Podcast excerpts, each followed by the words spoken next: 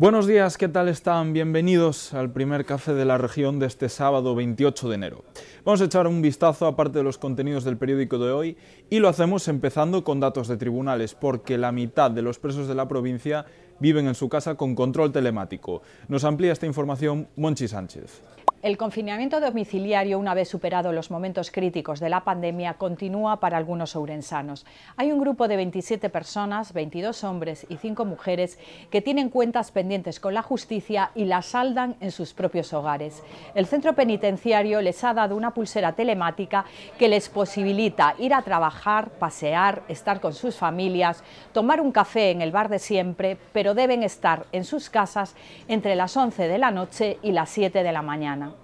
La población de jabalís crece de manera incontrolada.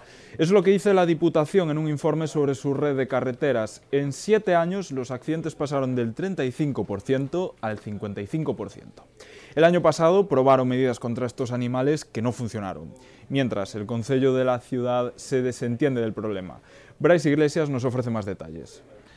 En el periódico de hoy continuamos abordando la sobrepoblación de jabalíes, un informe de la Diputación sobre un proyecto piloto para intentar reducir la siniestralidad concluye que métodos como los inhibidores acústicos no son efectivos para espantar a estos animales salvajes de las carreteras provinciales. Además, también hablamos sobre las incongruencias del alcalde de Ourense, que cuando estaba en la oposición criticaba al gobierno popular de entonces por no tomar medidas contra los jabalíes en la ciudad y hoy se desentiende y culpa a la Junta de esto.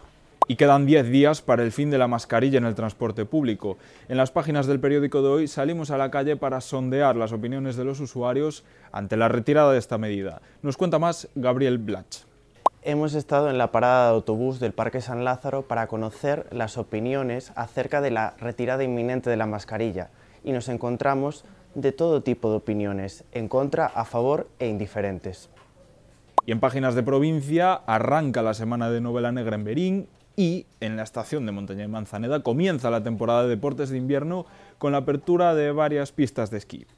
En deportes, el Club Ourense Baloncesto juega hoy a las 7 de la tarde en Guipúzcoa el COP buscará salir del bache de resultados y malas sensaciones ante los vascos, una pista complicada. Recuerden, a las 7 de la tarde lo podrán ver en directo por Telemiño.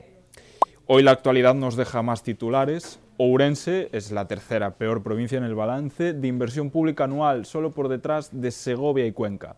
Y por otro lado, en página municipal, los ecologistas estiman que en el último año se talaron 500 árboles en la ciudad. Como saben, esto no es todo. Pueden ampliar la información de todos estos temas en la edición en papel del periódico. También pueden seguir el minuto a minuto de la información de Urense en nuestra página web, laregion.es, donde también tienen a su disposición vídeos y contenido interactivo. Gracias por su atención. Esperamos que tengan un buen fin de semana.